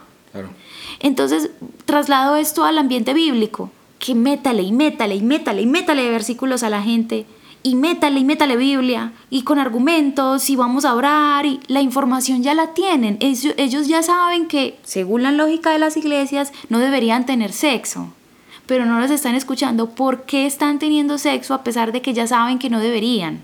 Claro. Hay otros factores psicológicos. Ah, porque es que nos empezamos a tocar y a mí me dan muchas ganas y yo siento que lo amo y si nos vamos a casar, ¿por qué no? ¿Cierto? O es que sentimos que no podemos parar porque es que cada vez lo hacemos mejor. Hay otros factores psicológicos que no es que ellos no sepan que no deberían hacerlo. Mm. Ellos sí saben, pero hay, un, hay una situación detrás, una necesidad detrás. Hay que hacer una comprensión total de la, de la situación. Entonces quería traer ese ejemplo sobre, sobre estos jóvenes porque creo que aplica muy bien a lo que pasa en las iglesias. Ay, pues ahí yo agregaría que una instrucción que pretende darse desde la culpa, desde la vergüenza, o sea, me adhiero a lo que estabas diciendo hace un momentico de no proponer como mejor o peor el hecho de llegar bien en el matrimonio, no, es mejor uno ir y tener sexo antes del matrimonio, o sea, no, no es que sea mejor ni peor, o sea, lo hablamos desde nuestra experiencia también. Nosotros como pareja hemos tenido la experiencia de tener sexo sin estar casados, abstenernos sexualmente. Acabas de revelar. Ah, sí, ya tengo de echar. Eh, de, de, de, de, estar cohabitando sin tener relaciones sexuales porque estábamos esperando el matrimonio también tuvimos esa experiencia. Sin la bendición de Dios. Exacto. La, la, experiencia de estar casados y eso de él, pues parejo, o la experiencia de estar casado y de estar tan cansado y tan agotado, sobre todo ahorita quiero que cerremos con este tema de la rutina y del cansancio y de la paternidad slash maternidad y cómo eso afecta en, en, en, la vida sexual. De estar uno tan rendido que va un fin de semana para un hotel a dormir porque estamos mamados. Eh, hemos tenido toda esa gama de experiencias, como seguramente cualquier otra pareja, eh, y desde ahí hablamos, pero no es como entonces decir, no, los que dicen que llegar virgen al matrimonio, ay no, qué boleta, no, lo que tú dices, si usted quiere, está muy bien pilas con los discursos alrededor de eso que se fundamentan en la culpa, en la vergüenza, en ponerle un valor a eso, a tu dignidad como persona, ¿sí? O si, si ese es el objetivo tuyo en la vida, de una. Pilas con creer que por el hecho de llegar virgen al matrimonio, mi vida sexual va a ser un paraíso terrenal cuando me case porque tengo la bendición de Dios. Ah, eso no es así. ¿sí? Y no solamente eso, sino los otros aspectos que vienen con el matrimonio. Entonces es como pilas con eso. ¿Sí? No es, no, si quiere ser virgen, sea virgen, hágale. Pero pilas con lo que hay alrededor de ese discurso, que no resulte ser unas falsas expectativas con las que después te vas a estrellar y te vas a estrellar durísimo. Creo que es como el, el, ahí el, el tono que tenemos. Hablemos de eso último, ¿te parece? Para que cerremos ya el episodio. De la experiencia, ya, ya lo que es la vida sexual con una pareja estable. Aquí quiero decir varias cosas. Una es, por ejemplo, si fuéramos a entrar a la conceptualización del matrimonio, que es otra cosa también bien, bien jodida, porque hay de todo, hay quienes dicen no, es obligatorio pues el asunto de la bendición de Dios, tanto que por ejemplo la Iglesia Católica no reconoce, corrígeme si me equivoco, no reconoce uniones civiles, sino que tiene que ser bajo la, el rito católico. Nosotros nos casamos por el rito católico, entonces sí estamos casados ante los ojos de Dios. Como también hay otros que dicen, por ejemplo, un poquito más, más, más tirados como a la centro izquierda, que dicen, no, el asunto con las relaciones sexuales es que una pareja tiene relaciones sexuales y ya están casados a los ojos de Dios. O sea, no es como que necesitamos un rito, no sé qué, no, ya están casados. ¿sí? Eso sí, si usted después va y acuesta con otra, ya eso ya es pecado. Entonces, eh, el matrimonio empieza cuando ustedes tienen sexo, que a mí me parece que tiene coherencia desde el contexto bíblico, por ejemplo, porque en los tiempos bíblicos no había pues como esos rituales, al menos en las etapas más tempranas ya toda la ritualización alrededor de la unión de un hombre y una mujer, eso es muy, posterior. Pero prácticamente era así, pues, esta va a ser la esposa mía y toda la gente lo reconocía y decía, ah, listo, bien, felicitaciones y ya, esa era una nueva familia.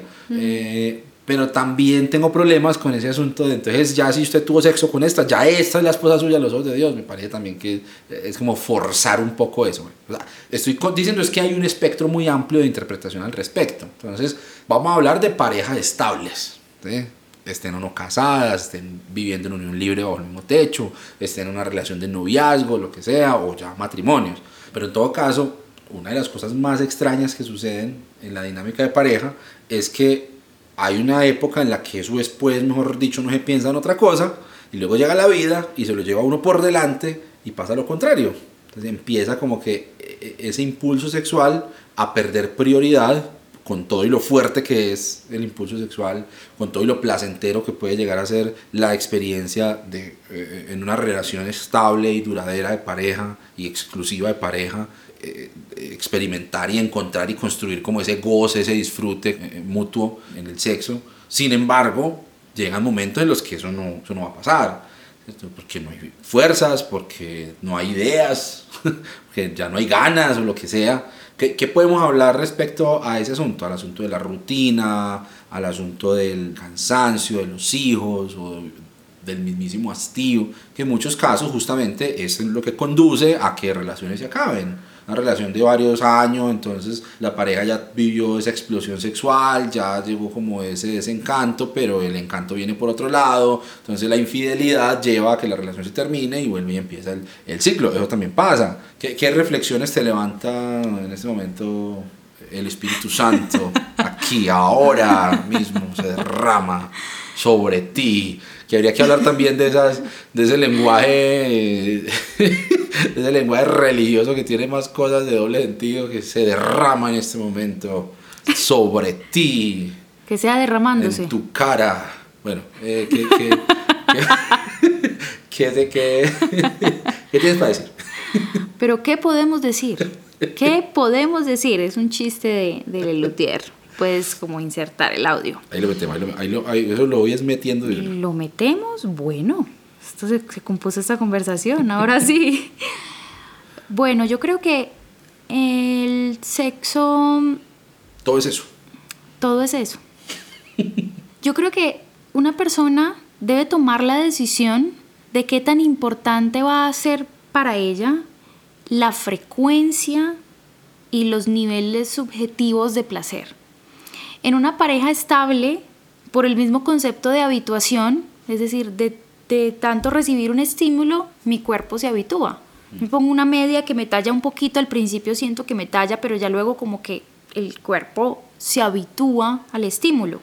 O la media, o el calcetín se estira. Se, se estira. Las personas que viven al lado del metro, por ejemplo, de tanto escuchar pasar el metro, pues se habitúan. Claro. Lo mismo pasa con el sexo, en pareja. De tanto hacerlo con la misma persona, el cuerpo se habitúa y tal vez no alcanza los mismos niveles de estimulación que solía alcanzar al principio. La persona debe tomar una decisión inteligente. Decir, si eso va a ser importante para ella, es mejor que le avise a su cónyuge o que tenga claras las reglas. O a quién va a ser su cónyuge o a quién va a ser su compañero o compañera. Exactamente. Al presunto, Eso. Al prospecto. al prospecto, sí.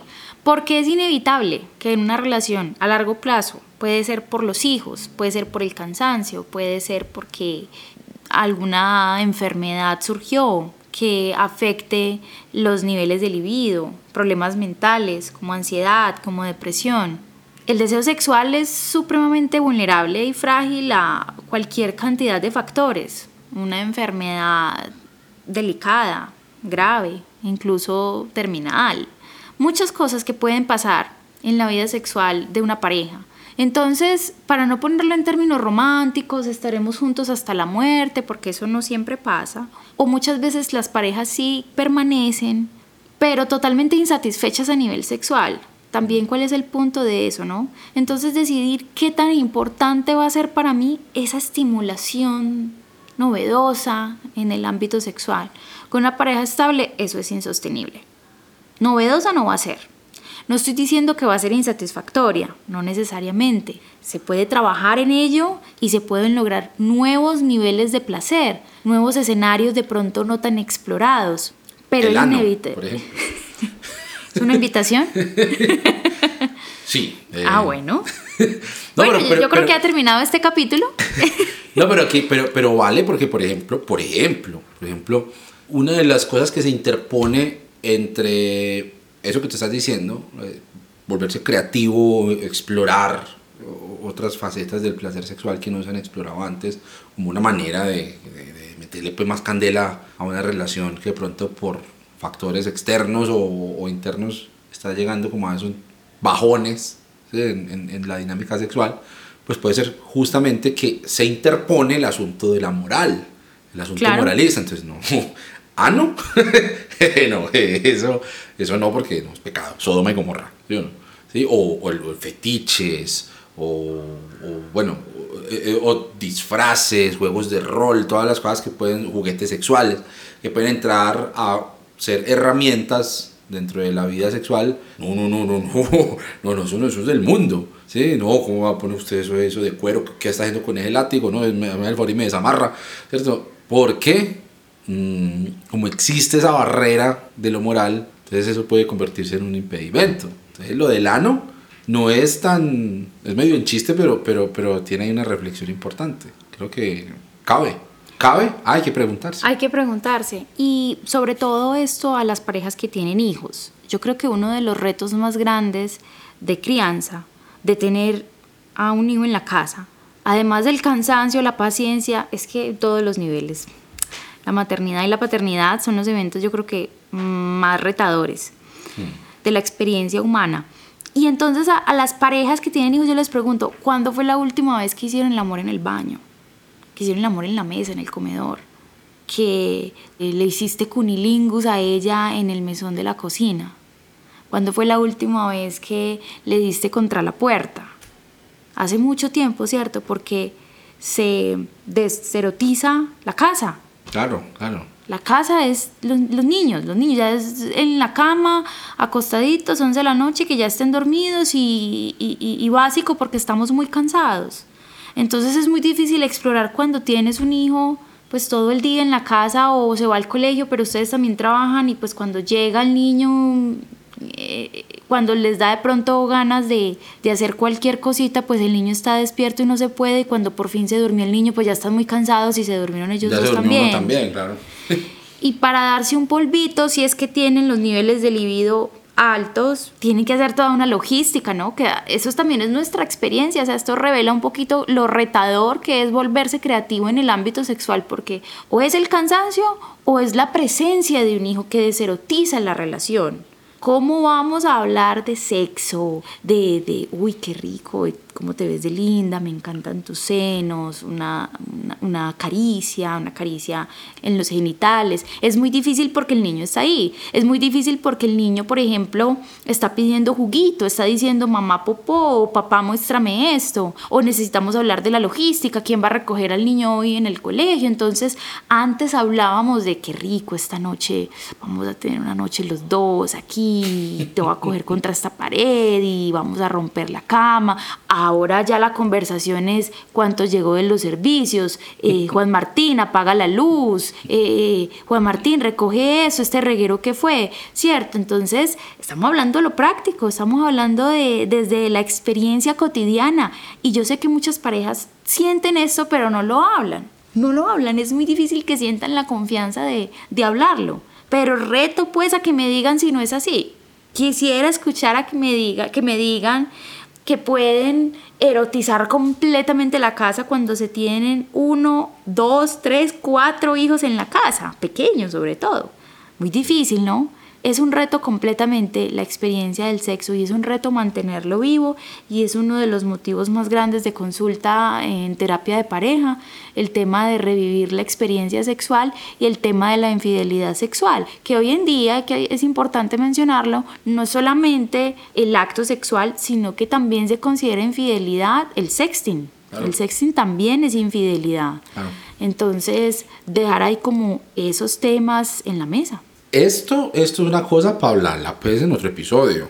O sea, el tema de la paternidad, de la maternidad, de ese cataclismo que es y también de las ideas que hay alrededor de la figura de la mamá, la mujer virtuosa, la mamá abnegada, el hombre, el sacerdote de la casa, y un montón de huevonadas que, bueno, eh, el, el, evangelicalismo tiene esa extra, no, el cristianismo tiene esa extraña capacidad de intoxicar absolutamente toda la experiencia humana con cosas que no tienen nada que ver. Eso, San Agustín, otra vez. Bueno, no, ni siquiera San Agustín, eso es pues mm, Platón, ¿no? Y Aristóteles y el neoplatonismo y toda esa separación entre lo material como algo inferior y lo inmaterial como algo superior y perfecto y bello. Bueno. Pero bueno, lo vamos a hablar acá. Lo vamos a hablar acá porque ya son las 11 de la noche.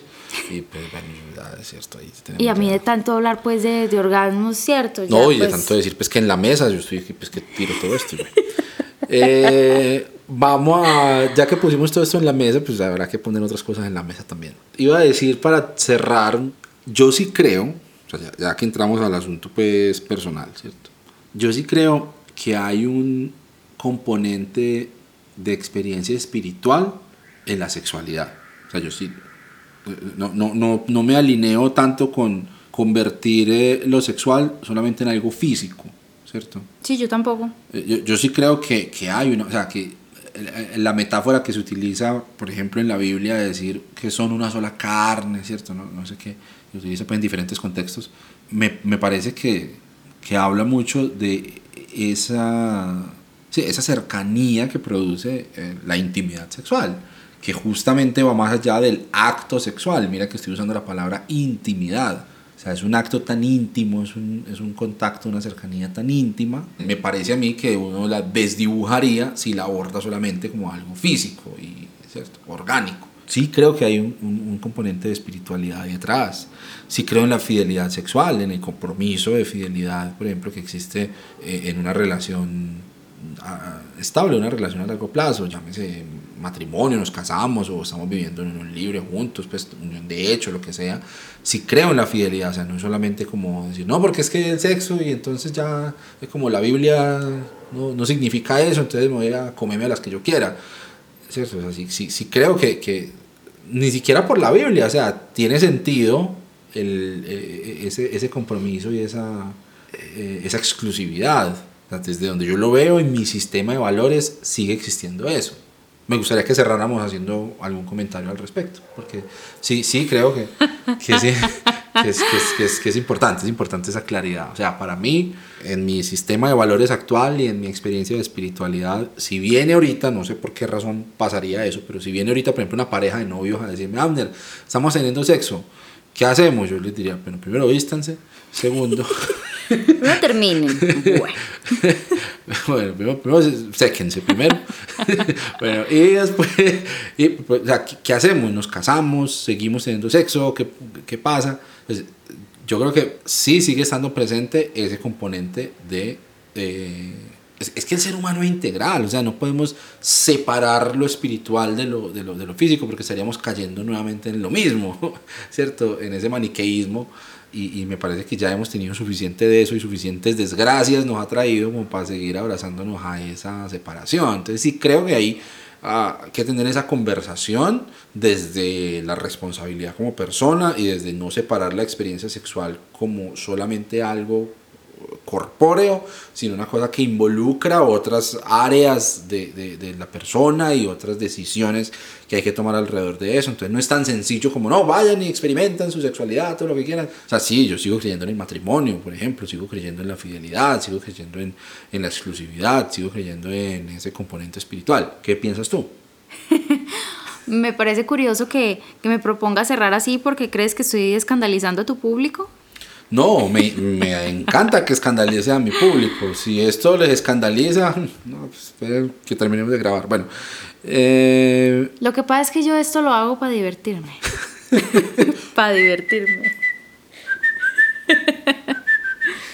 bueno, sigamos escandalizando a tu público, a esta querida audiencia. Mm. Mira, a mí me gusta mucho que la gente sea feliz. ¿Por qué? Porque la gente que es feliz no tiene tiempo de joder por nada. No tiene tiempo de joderme a mí por nada y cada uno está ocupado siendo feliz en lo suyo. Entonces, con respecto al sexo, yo creo que cada persona debe buscar lo que le hace feliz y si su convicción es la abstinencia sexual y si eso lo hace feliz, pues que le haga para adelante, que busque ayuda y para atrás. Para atrás. Repetidamente. Mira que ahora sí me puse seria y correcta y ya te me alborotaste tú. Eh, que busque ayuda para que eso no se le convierta en una relación tóxica con la culpa. Porque entonces tiene sexo, pero no quiere tener, pero entonces sigue teniendo y, y eso se vuelve un problema. Entonces, si su convicción hace feliz a una persona que pues que no, no, quiere tener sexo, que le haga para adelante. Lo único es no relacionar la abstinencia sexual con una especie de pureza, mm. con una especie de, de, lugar especial, de amor especial que Dios te va a tener.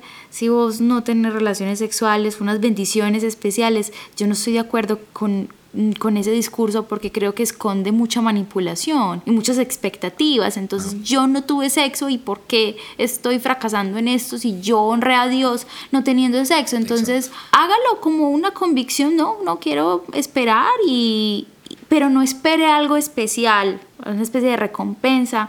No, no lo haga por recompensas. Hágalo porque a usted a eso eso le hace feliz. Entonces, con respecto a lo que decías de las convicciones que yo tengo respecto al sexo, sí creo que debe haber respeto y acuerdos mutuos. Creo que si ambos desean permanecer en una relación exclusiva sexualmente, eso se debe respetar a toda costa. Creo que la infidelidad sexual hace un daño en muchos casos irreparable entonces piénselo muy bien, tenga mucha comunicación con su pareja, con su prospecto, con su arrocito en bajo, porque hoy en día a través de las redes sociales también se puede hacer mucho daño, se ilusiona, normalmente hay sexo de por medio, entonces es un llamado a la responsabilidad. Yo no sé si lo veo de una forma espiritual o no, no quisiera eh, centrarme en eso, sino más bien ponerse de acuerdo con su compañero sexual para que los dos estén alineados en sus propósitos. Si es un encuentro físico y eso es totalmente respetable, yo me mantengo al margen de esos encuentros y creo que si a usted eso le hace feliz es su problema, es su vida genital. No tengo por qué opinar ahí. Mm. Lo que yo sí defiendo a toda costa es un acuerdo mutuo. Es un acuerdo mutuo sin manipulación, que no te estés manipulando para acostarte con alguien si tú no quieres, que no te estén manipulando de que vas a recibir regalos especiales de Dios si no tienen relaciones sexuales. No desde la culpa, rechazo total a la, al discurso de la culpa, rechazo total al discurso de las recompensas especiales por... Que es un chantaje en último. Exactamente. Entonces no estoy de acuerdo con eso. Y creo que lo más importante es un acuerdo y es una madurez entre los compañeros sexuales y eso es totalmente respetable. Y también hay que respetar al que piensa diferente.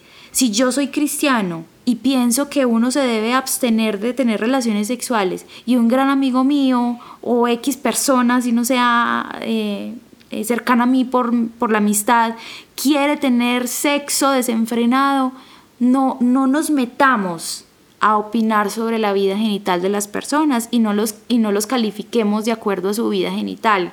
Creo que no nos gustaría que hicieran eso con nosotros, ¿no? Entonces también como mi llamado es al respeto, a la cortesía, a la no intrusividad y a los acuerdos, a la responsabilidad afectiva. Creo que eso es lo que se me viene a la mente. En ningún momento defendería o apoyaría libertinaje que le llaman, ¿qué, ¿qué, es eso de libertinaje? No sé, hay una obsesión de, de los evangélicos para quienes hablan de, de, del sexo con una propuesta diferente que, que se está invitando al libertinaje. Creo que uno debe tener una fe muy frágil para considerar que todo aquel que hable de un tema de forma abierta, eso representa una tentación o una propuesta de Satanás. Es que, es que ahí, viene, ahí viene lo que hablamos ahorita de lo mucho que eso habla respecto a lo que hay en la persona. O sea, si yo creo que si a mí me quitan las barreras, si me, a mí me abren esa puerta, y entonces Dios no castiga y yo me acuesto con otra persona, lo primero que yo voy a hacer es salir a picharme pues, a toda la que me encuentre. Pues, es, Exacto. Eso, eso que está diciendo, o sea, eso que está diciendo acerca de, de, la persona que piensa sí, que normalmente es la que señala para decir, ah, pero entonces ustedes lo que quieren es que eso puede desenfrenado. De pronto es que eso es lo que quiere él. De pronto es lo que haría él o lo que haría ella si, si, si, si no existiera iglesia, si no existiera Dios, si mañana aparecieran los marcianos y dijeran, ah, nos inventamos todo, nosotros escribimos la Biblia alderías desaforados, o sea, no todos somos así, amigo. no todos somos tú, ¿sí? No todos tenemos tu colección de porno, por favor. Bueno, mm, yo le agregaría a eso que tú estabas diciendo, el cuidado del prójimo. Eso está en todo el centro de la experiencia cristiana, ya pues hablando, poniéndonos aquí cristianos respecto a ese asunto. Cuidar al prójimo también tiene que ver con cómo yo manejo mi vida sexual. ¿cierto? Creo que por ahí es por donde yo le digo que, que tiene un componente espiritual, ¿cierto? Yo puedo incorporar eso a, mi, a una espiritualidad sana, ¿cierto? A vivirlo no desde la culpa, no desde la amenaza, no desde el chantaje, tampoco desde el, eh, la irresponsabilidad o el lastimar, manipular, hacerle daño al prójimo y por ende a mí mismo. Creo, creo que es por ahí la cosa también. Pues eso es como ya un aspecto práctico. Uf, por aquí es la cosa. Por ahí, por ahí, por ahí. Y si no es por ahí, pues hay otras opciones. Um, Listo. No, yo creo que ya eso está buenísimo. ¿Quieres decir algo más? No, quiero darle gracias a la audiencia por, por estar aquí con nosotros en esta noche. noche cálida, noche de verano, noche... Noche candente. Excitante, noche caliente. sé que los escandalicé, pero creo que se necesitan mujeres escandalosas. A mí me gusta equipararme con esas mujeres que no, no cuadran, no cuadran en la sociedad. Eh, soy una mujer diferente, me alegra hacerlo y, y creo que si esto le puede servir a cualquier otra mujer u hombre que sienta que es un espacio al fin para escuchar sin tapujos a alguien hablar de sexo, bueno, me doy por bien servida. Esto ha sido todo por el episodio 69. No olviden, todo es eso. Bueno, que disfruten su próximo polvito. Adiós. Bye bye. Háganle bastante a eso, pues. chao, chao. Que eche chispas. Compren piedra lumbre. Bueno, bye.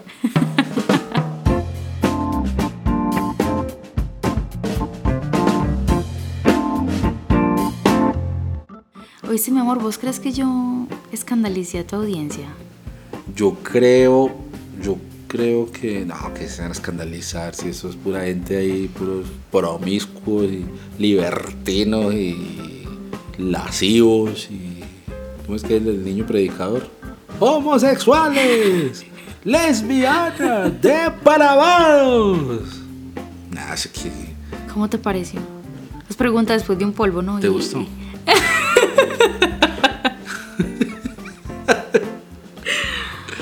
Esto no vaya a quedar. Pero terminaste, terminaste. Sí, sí. Lo que pasa es que me gustaría ser más juguetón en la intimidad. Y eso que no hablamos de- del olor a entrenalgue. Uf, pero para eso sí necesitamos a Mateo Quilín. Necesitamos a Mateo. A Mateo para que nos ponga los ejemplos de- del entrenalgue y Y el intento. el intento. No, y el grajo inglés. Ese sí que, uff, es importantísimo. En, ese es importantísimo. Todos, todos, todos son importantísimos. El principito. El Juan el Bautista de... de- El, Juan, el que anuncia. El que anuncia. No, pero esto sí ya no, no, lo, no lo digamos porque es que eso sí necesita mucho contexto. Entonces, podríamos hacer otro episodio sobre los olores corporales. Me parece que puede ser útil para la gente tener ese tesaurus. Yo iba a hablar de fetiches, ¿sabes? Porque nos faltó tiempo, pero yo iba a hablar de fetiches, de juguetes sexuales, de, de Esperanza Gómez. Del caso, del caso de Esperanza Gómez que ella, que, que- que a ti te llama tanto la atención. Que Esperanza Gómez tiene el marido, eh, que es el que le da plata, y el novio que es el que le da clavo. Ese, ese- ese, por ejemplo, es un- eso también un, un buen arreglo. Hablando de parar, paro aquí. Para ahí. No, pero ¿qué piensas tú de Esperanza Gómez? Porque de pronto metemos ese pedazo. ¿Qué piensas de Esperanza Gómez? ¿Te gusta ella? Me gusta. ¿Te gusta? No, pero o sea, ¿te gusta el modelo? No, yo sé que te gusta ella, pero ¿te gusta el modelo? ¿Te gusta, ¿te gusta el modelo de, de ese modelo? Puede funcionar. Porque ella es una mujer, ella, es que ella ha contado, es que ahí voy a poner en las notas. Caso de estudio. Que escuchen. Busquen Esperanza Gómez, por favor, búsquenlo en modo incógnito. Búsquenlo en modo incógnito y asegúrense que no esté conectado pues el audio al parlante Bluetooth de la sala, ¿cierto? Oíste, yo nunca he visto a Esperanza Gómez en, en vivo y en directo. Yo Puedo tampoco. decir. Yo tampoco he visto ¿Qué? ¿Dónde voy yo a haber visto Esperanza? Hombre, ojalá. ¿Dónde va a haber yo visto Esperanza Gómez en vivo y directo? Esa mujer se mueve en los altos círculos sociales. ¿Tú sí la has visto? ¿Dónde? ¿Cuándo? ¿Algún día? ¿En vivo? No. ¿En internet? Pero no en vivo. O sea, como usted está diciendo En en, vivo y en directo. Pero, o ¿Pero sea, tú a- has visto en diferido? no, pues en diferido sí, pero ¿a qué te refieres con en vivo y en directo? O sea, en acción. Ah, yo pensé que en persona, pues, en persona. Ah, no, sí, claro, pero los videos porno de Esperanza Gómez, claro, ¿quién no los habrá visto? Yo no. Bueno, vea, vea, le mando el link. tengo, tengo mi top 3. ¿Ah, sí? Tengo mi top, ¿cuál fue el número que tú dijiste? 4. Tengo mi top 4, que es el número más sexual que hay. Otro ejemplo, Esperanza Gómez porque es una actriz porno, pero otro ejemplo que se está moviendo mucho en las redes sociales es una actriz que se llama ahora Cristina Gainer. Y ahora Cristina Gainer incluso la entrevistaron en la Ah, tele. esa, pues ya es Catanita. Sí, sí, sí. Y ella creó su página de OnlyFans. Ah, y no hablamos de OnlyFans. Oíste, pero ahora Cristina ya está por, por, por los 50 años. Sí, pero porque es un issue tan, tan importante No, no, para no, ti no, la estoy- edad. no, estoy haciendo una precisión, porque, o sea, sí, es- sí, claro.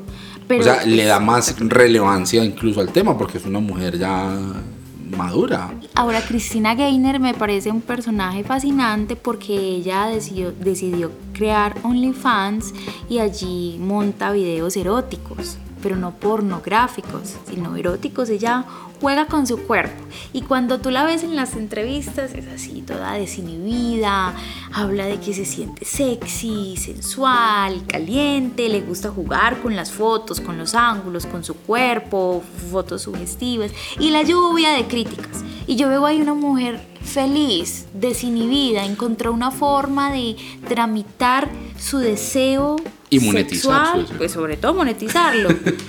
Y seguramente hay intereses económicos, claro que sí, pero la tildan de todas las mujeres. Las mujeres, uy, no, pero ¿qué es eso? Pero esta vieja, señora, cállese, cálmese, usted lo que está es veraneada y, ¿cierto? Como Sí, sí, el castigo social. el castigo social, una mujer que se atreve a, a vivir, a vivir de una Pero, forma diferente. pero es que ese tema, por ejemplo, Only- OnlyFans y todas esas cosas, plataformas tecnológicas, pues la, toda la industria de la pornografía, eso es un tema muy, muy caliente porque ahí entra en juego el asunto de la cosificación de la mujer, del cuerpo, especialmente del cuerpo femenino. No, eso, eso también, eso también habría, que hablarlo. Es que podemos hacer un live después para hablar de, de estos otros temas sexuales. bueno, entonces, ¿cómo Pero ahora pauso? Cristina, ahora Cristina Gainer, ese sí no lo he visto. Ese sí no lo he visto. Deberíamos pagar la suscripción. Quitemos Disney. ¿Qué? Cambiar Disney por, por, por OnlyFans de la Cristina, claro. ¿A ti te gustas Marjorie? Marjorie, Marjorie Tyrell, pero el personaje. Que nosotros no hemos hecho una cosa que hacen las parejas, es hacer la lista de las celebridades con las cuales uno tendría permiso de acostarse. Pues usted con ninguna. Por eso no lo hemos hecho. Yo no le daría permiso a usted. Marjorie Tyrell. Pero es que a mí me gusta el personaje, no la actriz. Por eso dije Marjorie. O sea, yo me encontré a la actriz en la calle, en- eh, Pero te encuentras a Marjorie Tyrell y qué. pero ¿cómo me va a encontrar a Marjorie Tyrell? Pues ella se viste Sí. así y asume su personaje y se- habla contigo como Marjorie Tyrell. No, porque es que no es lo mismo, es que Marjorie Tyrell en un ascensor, pues, o sea, no, o sea, es, es en Game of Thrones, o sea, tendría que ser que me hagan un episodio para eso, pues. ¿Cuánto valdrá eso? Excentricidades de... ¿Cuántos, cuántos Patreons necesito yo? Muchas gracias por su compañía en este episodio. Espero de verdad que lo hayan disfrutado y recuerden que mi intención es proponer conversaciones, así que me encantaría que pasen por las redes sociales del cancionero o por el correo electrónico info y me cuenten qué tal les pareció el episodio, si les generó alguna pregunta o si no están de acuerdo con algo y por qué, pues bueno, todo enriquece. No olviden dejar su calificación en Spotify o en Apple Podcast. Allí también pueden dejar una corta reseña. Eso le ayuda al podcast a llegarle a más personas. Nuevamente, muchas gracias por su tiempo. Mi nombre es Abner Trejos. Les envío un saludo desde Medellín, Colombia. Y les espero en el próximo episodio de Notas Sueltas, el podcast del cancionero cristiano.